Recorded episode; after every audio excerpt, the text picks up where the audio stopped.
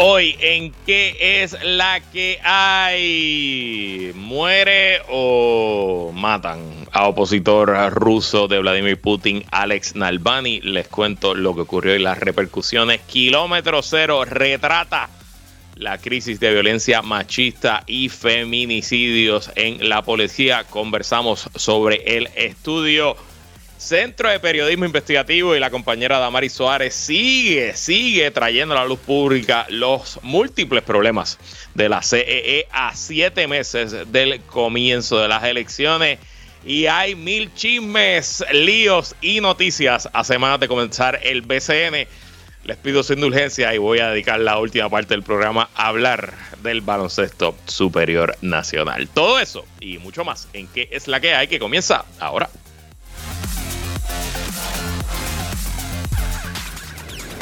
El análisis más potente y completo comienza ahora. Luis Herrero llega prendiendo fuego a los políticos y figuras que se atreven a dañar el país. Radio Isla 1320 presenta ¿Qué es la que hay? Con Luis Herrero. Muy buenas tardes, bienvenidos y bienvenidas a ¿Qué es la que hay? con Luis Herrero por Radio Isla 1320. Hoy es viernes 16 de febrero de 2024. Estamos en vivo y en directo para todo Puerto Rico por el 1320 AM y su cadena para el mundo a través de radioisla.tv, aplicación para teléfonos Radio Isla Móvil, en facebook.com diagonal Radio Isla TV y en nuestro canal de Roku. Eh, Radio Isla. Yo soy Luis Herrero y como siempre les invito a que me sigan en todas las redes sociales como L Herrero y recuerda que este programa lo puedes aplicar en su formato podcast. Búscalo como qué es la que hay en tu aplicación de podcast favorita para que me escuches cuando a ti te dé la gana y qué es la que hay de qué vamos a hablar hoy. Sospechosa e inoportuna muerte de opositor de Vladimir Putin, Alex Nalbani muere en prisión en el Ártico ruso.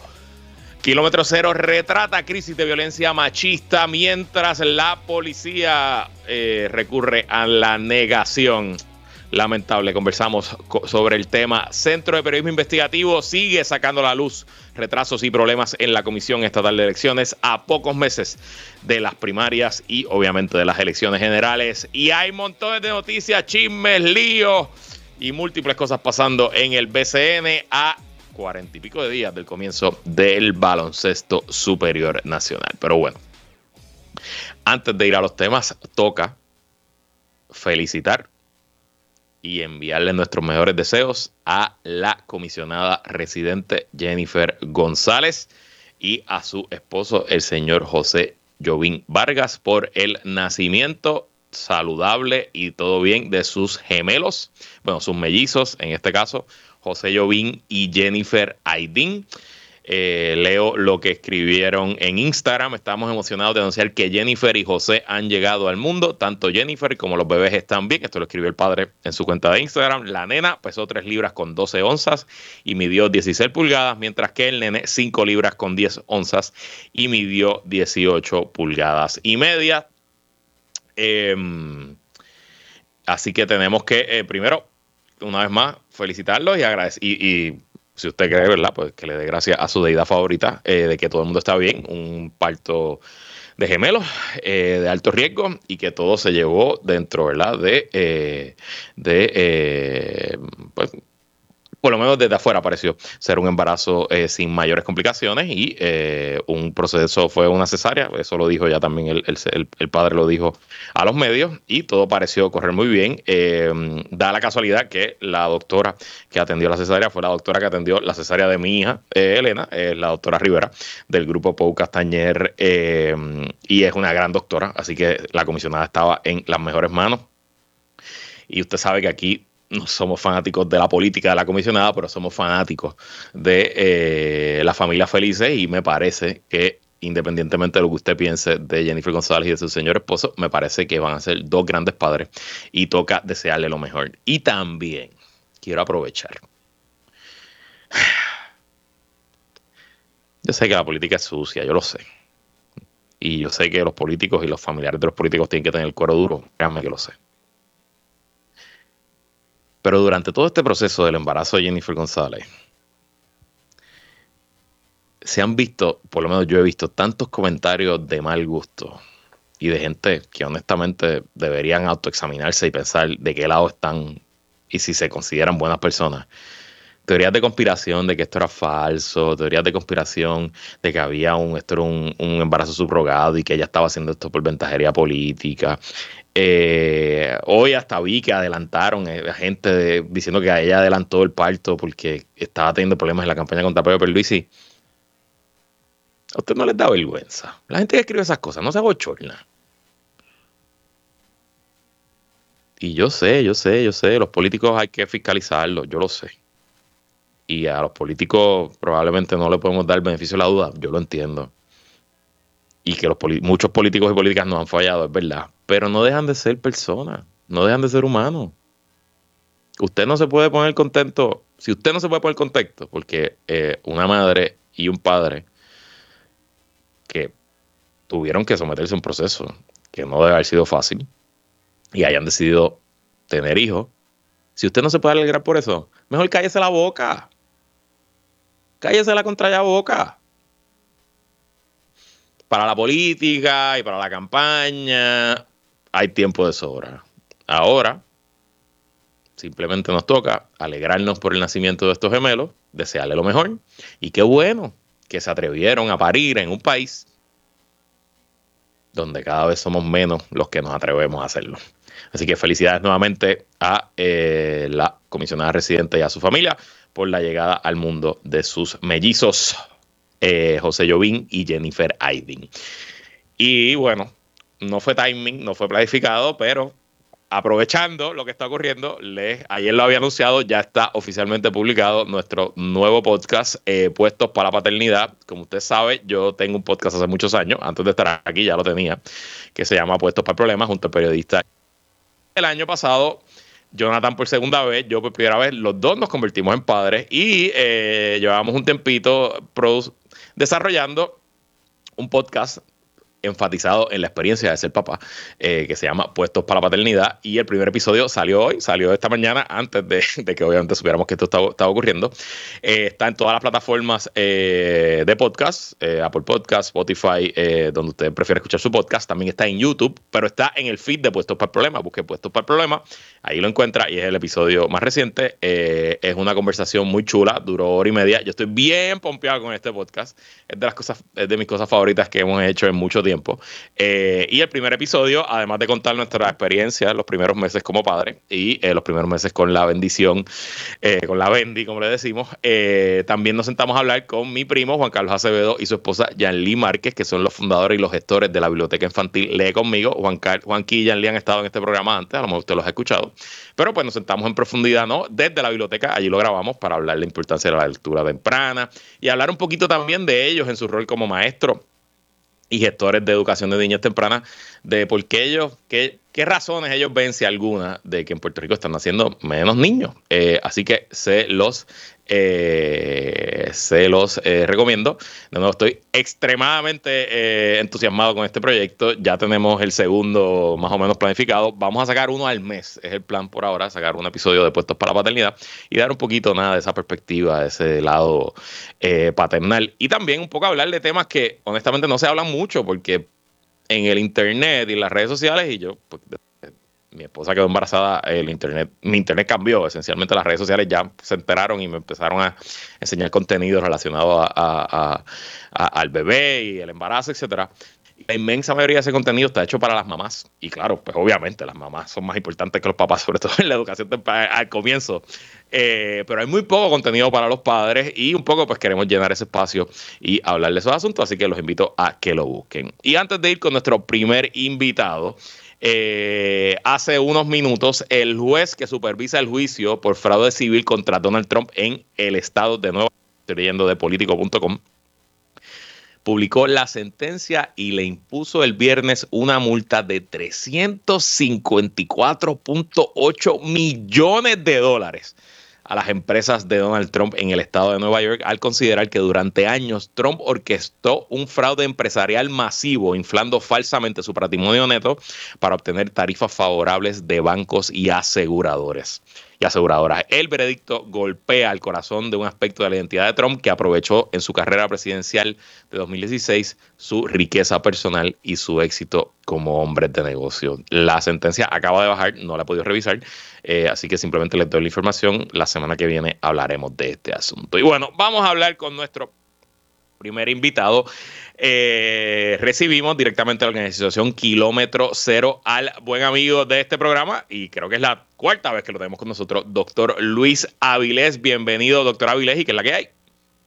Eh, saludos, Herrero. Muy contento de estar en su programa. Usted en esta semana comentó claramente que su programa favorece la ciencia y la salud pública y de eso es de lo que venimos a hablar hoy, de cómo podemos utilizar un método de las ciencias de la salud pública, la epidemiología, para demostrar claramente cómo hay más feminicidas dentro de la policía que fuera de ella.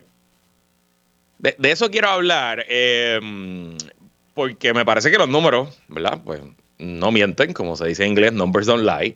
Eh, me parece que el estudio que ustedes eh, prepararon está muy completo eh, y me da vergüenza ajena la reacción de la policía. Pero vamos a establecer el contexto. Una investigación que publicaron el miércoles, si no me equivoco, kilómetro cero, reveló que estadísticamente en el negociado de la policía de Puerto Rico se generan más feminicidas que en el resto de la población de hombres que no son policías.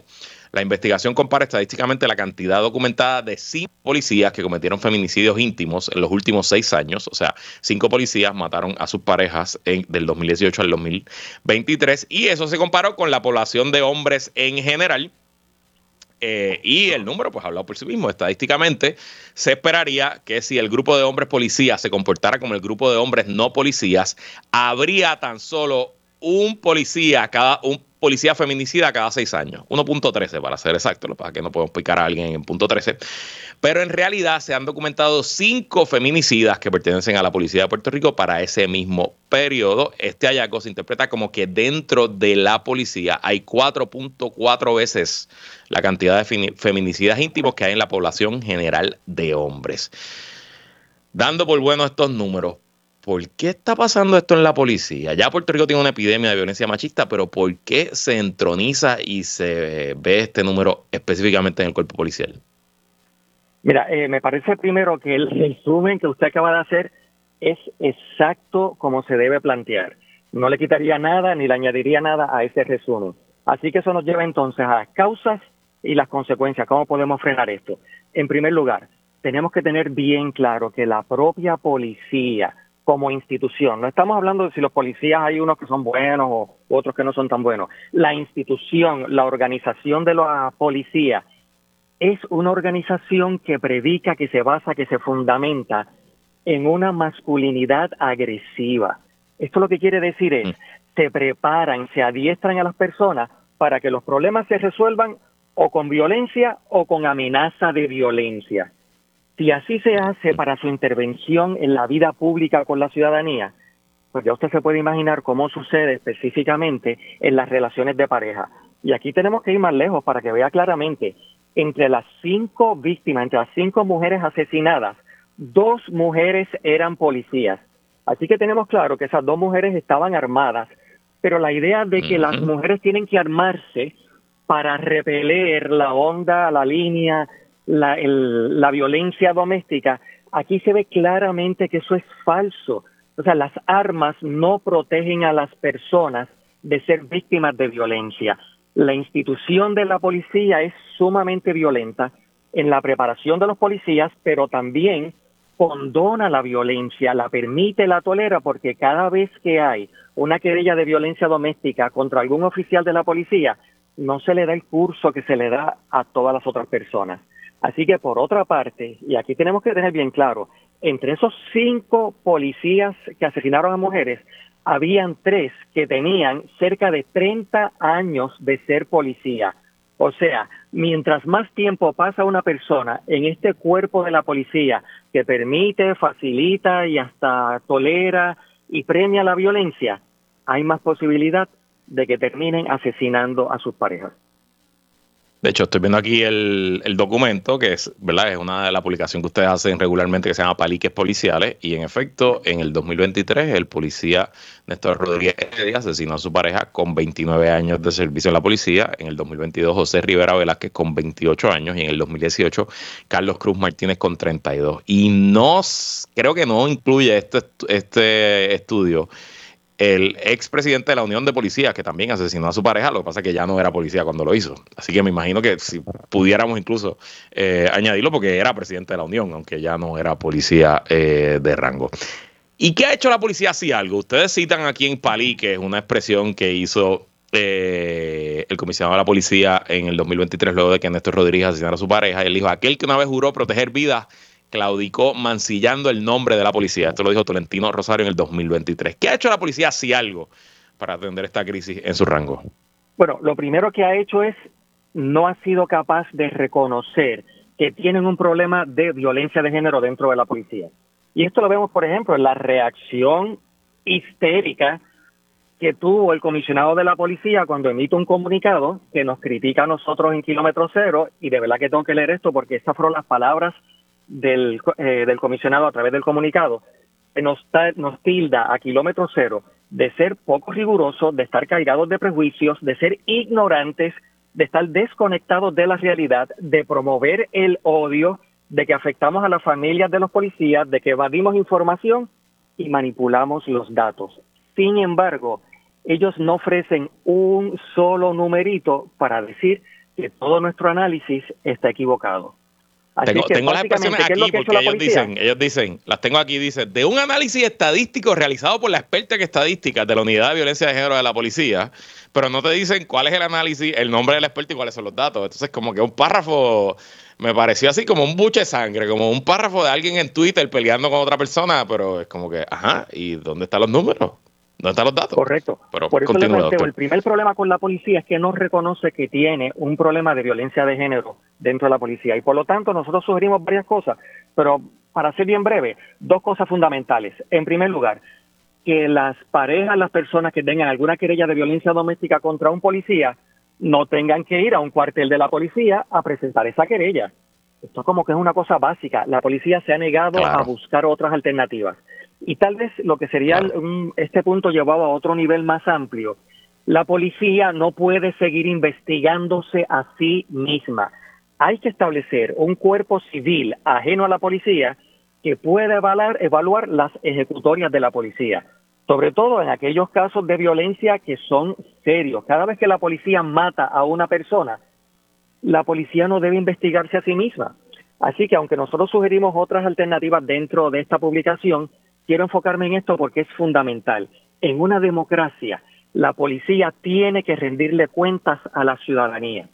Y cuando la policía nos tilda a nosotros de irrespetuosos, yo lo que tengo que decir es que quienes somos hombres y mujeres de ciencia, no podemos respetar a una institución que se dedica a negar la realidad, que se, se, eh, se dedica a tergiversar, se fundamenta en la falta de transparencia la ciencia no está para ser la respetuoso de la autoridad, está para cuestionar la autoridad con el poder de los números.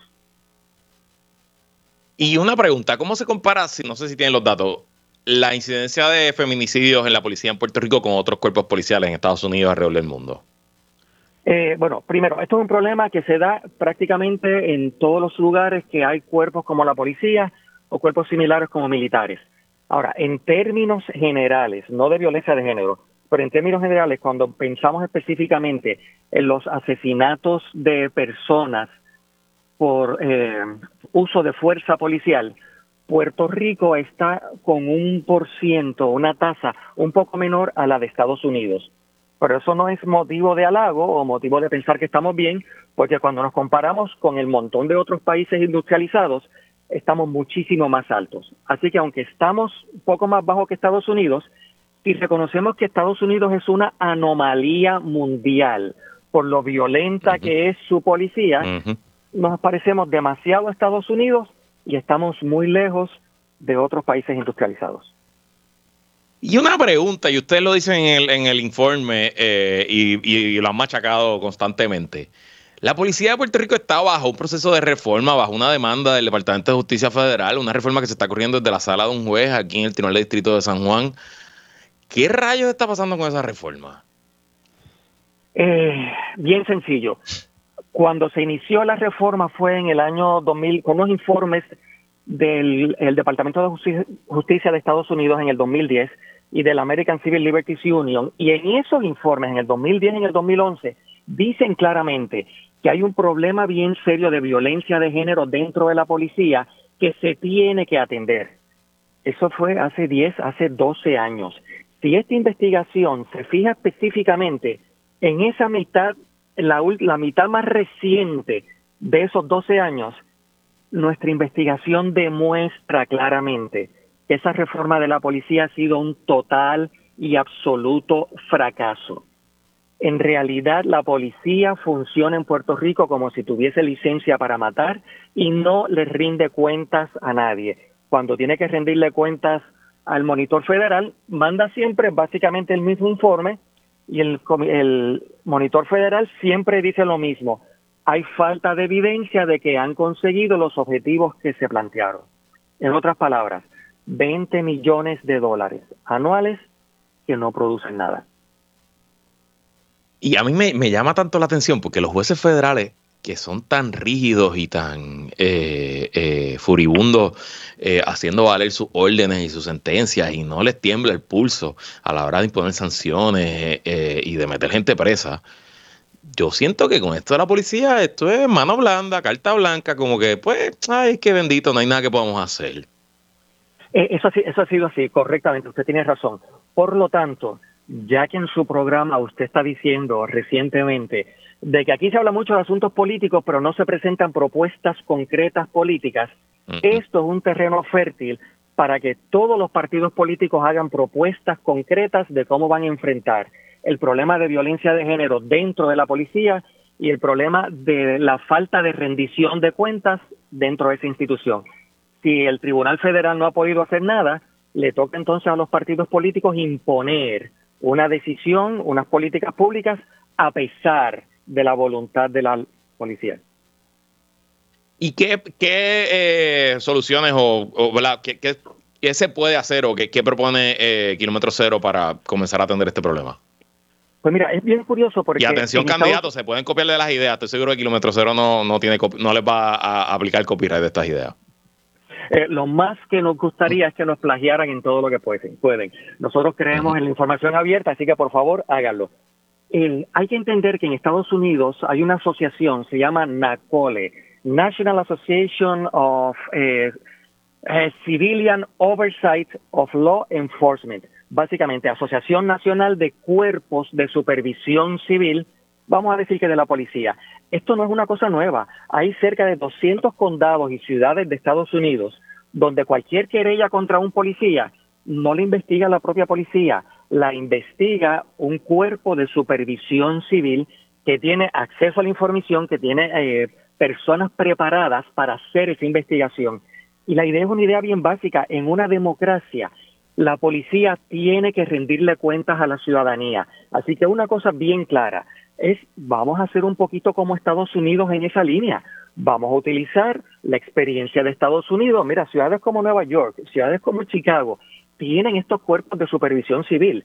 Así que, ¿por qué no hacemos una cosa así? Si nos queremos parecer tanto a Estados Unidos en muchísimos aspectos, aquí hay una cosa donde yo le doy la bienvenida y yo quisiera que en estos asuntos Puerto Rico se pareciera un poquito a Estados Unidos. Pero hay que atender otra cosa también. Si bien esto es en lo procesal de la policía, la educación con perspectiva de género es fundamental para todo el quehacer del país. Estaba usted diciendo en estos días que era importante para la ciencia y el desarrollo de mujeres en la ciencia. Pues así también, para una sociedad justa, donde se tenga una eh, seguridad pública que respete los derechos humanos, que respete la justicia social, hace falta también una educación con perspectiva de género. Bueno, ahí lo tienen, varias ideas que sin duda se pueden copiar. La realidad es que eh, mientras el cabro esté velando las lechugas, aquí nada va a ocurrir. Estos problemas no se van a resolver solos. Y si el país tiene una crisis de violencia machista, hay un foco de esa crisis exponencial en la policía de Puerto Rico. como dice el colega Jay Fonseca en otra estación de radio, los datos son los datos. Doctor, gracias por estar aquí. Muchas gracias. Buen fin de semana. Nosotros vamos a una pausa, regresamos con más en que la que hay.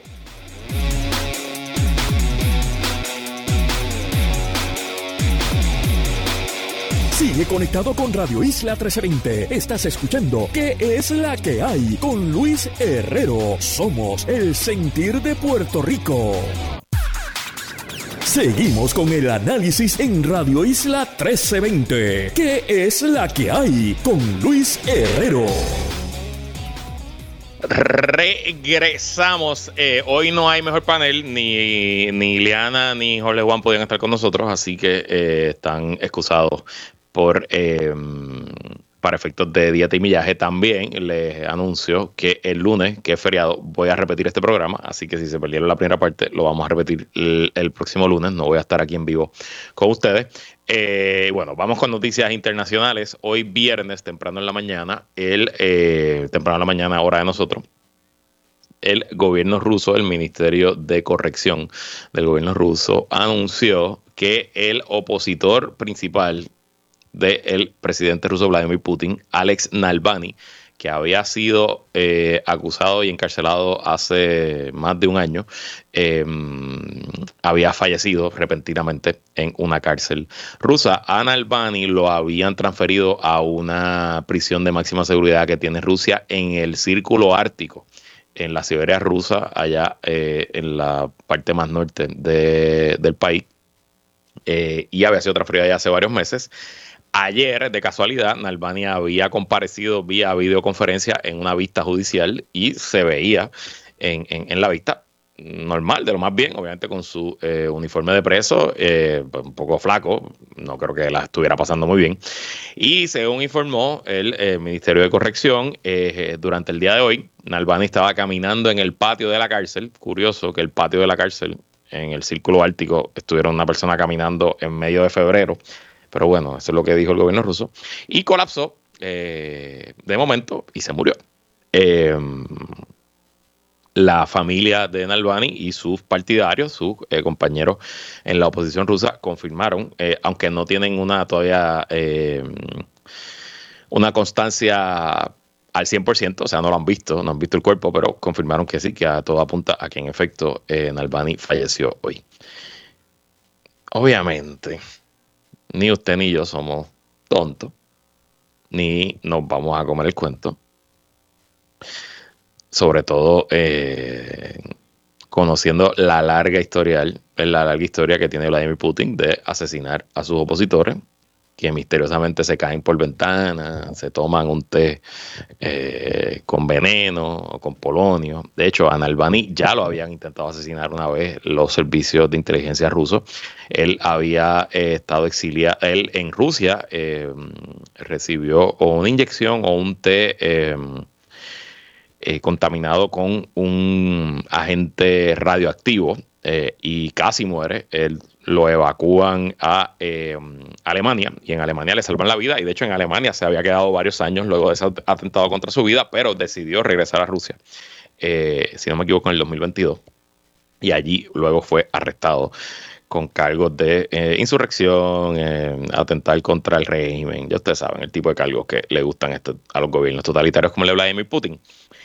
Nalbani había logrado prominencia como opositor político, sí, había ido a elecciones eh, varias veces contra Putin. De hecho, en las últimas elecciones Putin no le permitió correr en su contra, eh, pero también, y yo creo que donde más prominencia tuvo, era como un luchador contra la corrupción.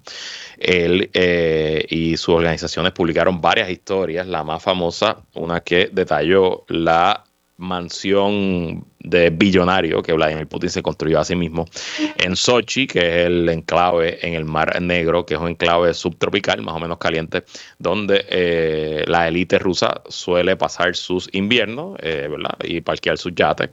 Claro, eso era antes de la guerra en Ucrania, ahora el Mar Negro pues, un poquito más complicado para eh, los rusos. Em, y sigue una larga historia, una larga tradición de opositores de Putin sido asesinado. Eh, hubo un político de oposición que se me escapa el nombre ahora que misteriosamente le pegaron un tiro frente al Kremlin eh, en Moscú. Eh, otros partidarios de Nalbani también han tenido que salir corriendo de Rusia. La, em, la situación ahora, ¿no? ¿Verdad? ¿Qué ocurre? Bueno, primero, dentro de Rusia no, no creo. Ah, lo que quería decir antes.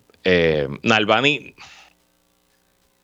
Yo no quiero pecar aquí de pintar a Nalbani como un, un héroe o como una persona sin fallas, perfecto. No, Nalbani también compartía eh, con Vladimir Putin cierta afinidad por el nacionalismo a ultranza ruso y ese nacionalismo, ¿verdad? Un poco, pues es lo que está detrás de eh, la invasión rusa a Ucrania y otros tipos de políticas. Yo no sé si necesariamente reemplazar a, Putin por Nalbani hubiera sido eh, una solución a todos los problemas.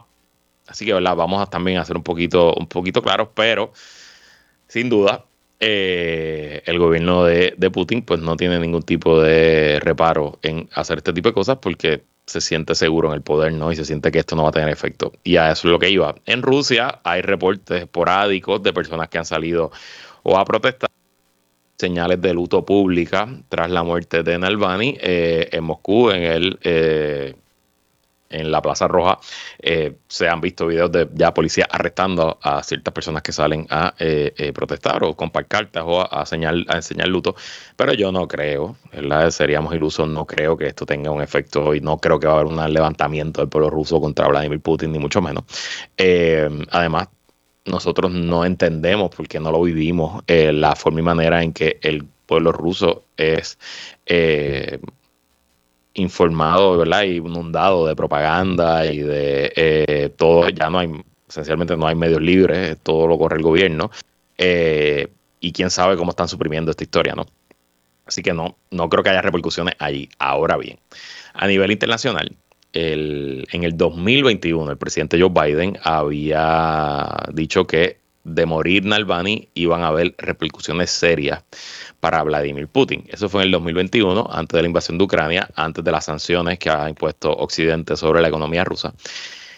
¿Qué repercusiones más serias pudiera eh, causar esta muerte? Bueno, pues ya veremos. El presidente eh, Biden se expresó en conferencia de prensa hoy, eh, responsabilizó, responsabilizó a Vladimir Putin por la muerte del opositor Navalny, pero no adelantó qué posibles acciones pudiera tomar para ¿verdad? Pues, pues pues hacer que, Putin sufra esas repercusiones serias.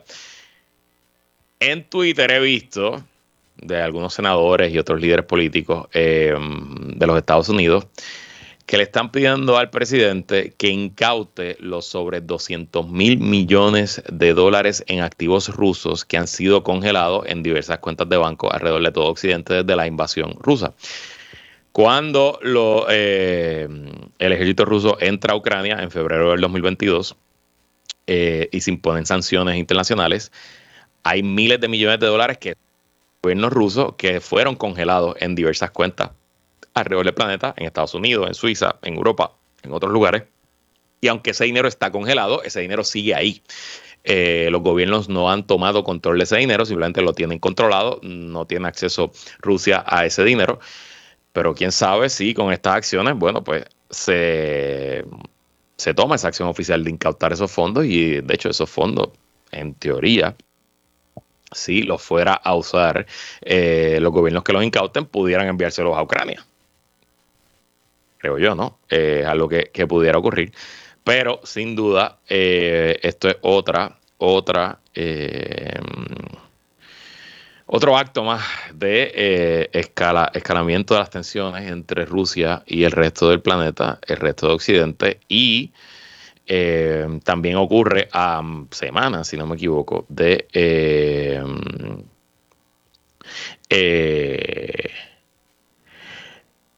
de las elecciones en Rusia. O sea, Putin, bueno, tiene, tiene oposición en teoría, pero todo el mundo espera ¿verdad? que Putin vaya camino a una elección muy cómoda, una victoria Em, eh, contundente y eh, que se entronice ¿no? y, y entra un nuevo término como presidente de Rusia. De hecho, hoy la esposa de Navalny, Julia Navalnaya, estaba, eh, apareció de sorpresa en la conferencia, una conferencia de seguridad en Múnich que se estaba celebrando allí y un poco, ¿verdad? Pues em,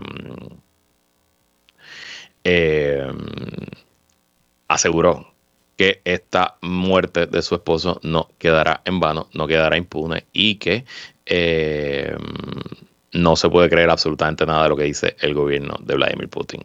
¿Qué pasará? Ya veremos la semana que viene, eh, cuando hagamos nuestra actualización de la guerra en Ucrania y otros asuntos, también haremos alguna actualización con este asunto. Entonces, Alex, vamos a tirar la pausa temprano y cuando regresemos vamos a hablar un poquito de deportes y temas más livianos para viernes eh, de fin de semana largo. Vamos a la pausa y regresamos con más. Regresamos a este último segmento de qué es la que hay. Eh, como les dije en, la pausa anterior, hoy no tenemos mejor panel, ni, ni Jorge ni Iliana estaban disponibles. Y también, les repito, si me está escuchando lunes, eh, como es feriado, Día de los Presidentes y Día de los Gobernadores aquí en Puerto Rico, no voy a eh, estar en vivo, así que este programa de hoy viernes lo vamos a repetir el mm, lunes. bueno, quiero dedicar este último segmento, ya que eh, como no tuvimos el panel, hablar un poquito del baloncesto superior nacional. Eh, si a usted no le gusta el baloncesto, no me ofende que cambie de estación o que se pueda escuchar un podcast o otra cosa, eh, pero como este es mi programa y yo hago lo que me da la gana, pues voy a hablar un poquito de, de nuestra liga, de nuestro baloncesto superior nacional. Si usted me lleva escuchando mucho tiempo, pues usted sabe que yo soy un fanático de los cangrejeros de Santurce y también sabe que en este renacimiento que está teniendo nuestra liga profesional de baloncesto, pues yo estoy bastante activo y bastante pompeado. Em, y este año adicional, eh, pues tengo un conflicto de intereses severo, porque como Puerto Rico es así y todo el mundo se conoce, da la mala pata que uno de mis tíos, Herrero, eh, saludos a mi tío John John Herrero, se convirtió en apoderado o coapoderado de los criollos de Caguas. Eh, así que ahora, pues, esencialmente me tocará irle a los cangueros de Santurce y me tocará irle también a los criollos de Cagua cuando jueguen uno contra el otro, que va a pasar solamente seis veces, cuatro veces en la temporada, porque está en la misma división. Pues yo creo que esos días me tendré que enfermar o ponerme a ver eh, hockey o fútbol o otras cosas. Eh, pero lo que sí, estamos a cuarenta y pico de días del comienzo de la liga. El baloncesto comienza el 3 de abril. El primer partido va a ser los Mets eh, de Guaynabo que visitan a los Vaqueros de Bayamón. Em, y ya yo siento la efervescencia. Yo estoy en varios chats del BCN, sí, a ese nivel. Estoy en un chat de cangrejeros, de fanáticos cangrejeros, eh, que somos ahora mismo 68 personas, y la, eh, la efusividad y la emoción está, es tal que a veces entro a WhatsApp y veo que ese chat ya tiene 200, 300, 400 mensajes. Estamos full, full dándonos por esa vena eh, y, y, hablando de estos asuntos, así que quiero aprovechar un poquito y ponerlos al día de ciertas cosas que están pasando en el, el BCN. Primero, em, estamos a varias semanas del draft. El draft es la selección de los novatos que entran por primera vez a la liga. Eh, los equipos escogen en un orden. Eh, el primer pick le toca a los Osos de Manatí, el equipo del rapero Osuna, que eh, comenzó hace dos años, si no me equivoco. Llegaron los Osos de Manatí, se transfirieron de Guayama. No fue el año pasado, el año pasado fue el primer año de los Osos. Este año regresan los Osos tuvieron sus buenos momentos en la temporada pasada, pero no cualificaron a los playoffs eh, y le faltaba, ¿no? Era un equipo que eh, todavía le faltaban ciertos jugadores y hoy pues anunciaron que Tyler Davis, Tyler Davis es un, un jugador puertorriqueño eh, power forward centro de 6-10 que ha sido un prospecto y una esperanza por muchos años, nunca ha jugado en el BCN y realmente nunca, eh, no ha podido jugar mucho en los últimos años. Él, eh, su plan original era ir al NBA, no lo logró. Si no me equivoco, consiguió algunos contratos en Europa, pero por unos asuntos particulares, ¿no? Eh, de salud, salud mental, emocionales, pues nunca había podido jugar y nunca jugó en el BCN, pues hoy Manatí anunció que contarán con Davis en esta temporada. Eh, también Davis, si no me equivoco, va a jugar para la selección de Puerto Rico en el AmeriCup y, y probablemente juegue en el repechaje olímpico que se celebrará este verano aquí en el Choliseo de Puerto Rico. Así que adicional a la llegada de Tyler Davis, pues Manatí cuenta con el primer pick del draft y se espera que dicho pick sea el jugador Ethan Thompson. Ethan Thompson eh, también es otro de esos grandes prospectos. Está jugando ahora mismo, si no me equivoco, en la Liga de Desarrollo. Sí, está jugando en el equipo de Ciudad de México, de la Liga de Desarrollo de la NBA. La Liga de Desarrollo, ¿verdad? Es como, pues, eh, piensen en, la pelota, pues las ligas menores, la AAA, pues el G League, que es esa liga de desarrollo, y tiene un equipo en Ciudad de México.